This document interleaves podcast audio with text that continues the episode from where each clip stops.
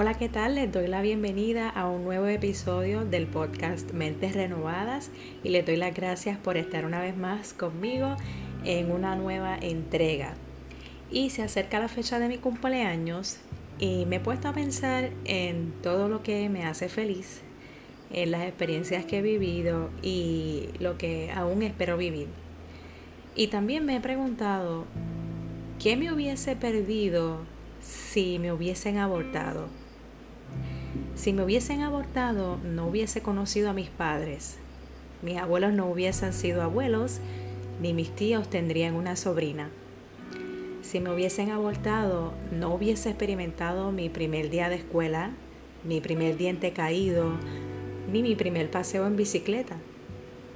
Si me hubiesen abortado, no hubiese tenido la oportunidad de conocer la música, de aprender algunos pasos de baile o de admirar las maravillosas obras de arte. No hubiese tenido la oportunidad de ir a la universidad, de intentar pasar el álgebra o de viajar a un nuevo lugar. Si me hubiesen abortado, no hubiese aprendido que la vida es bella a pesar de las veces que me tenga que caer y que los fracasos solo son fracasos si los miras desde abajo. Si me hubiesen abortado, no hubiese conocido al hombre extraordinario que me toma de la mano cuando me acuesto a su lado. No hubiese aprendido que los traumas se sanan y que un nuevo día lo que trae es esperanza. No hubiese aprendido que quien planificó mi gestación pensó en mí con gran pasión y su vida sacrificó por mi liberación. ¿Y tú? ¿De qué te hubieses perdido si te hubiesen abortado? Sabes, Dios siempre estará a favor de la vida y nosotros, su pueblo, deberíamos apoyar la vida también. El aborto y cualquier otra acción donde se le prive a alguien de vivir quita oportunidades.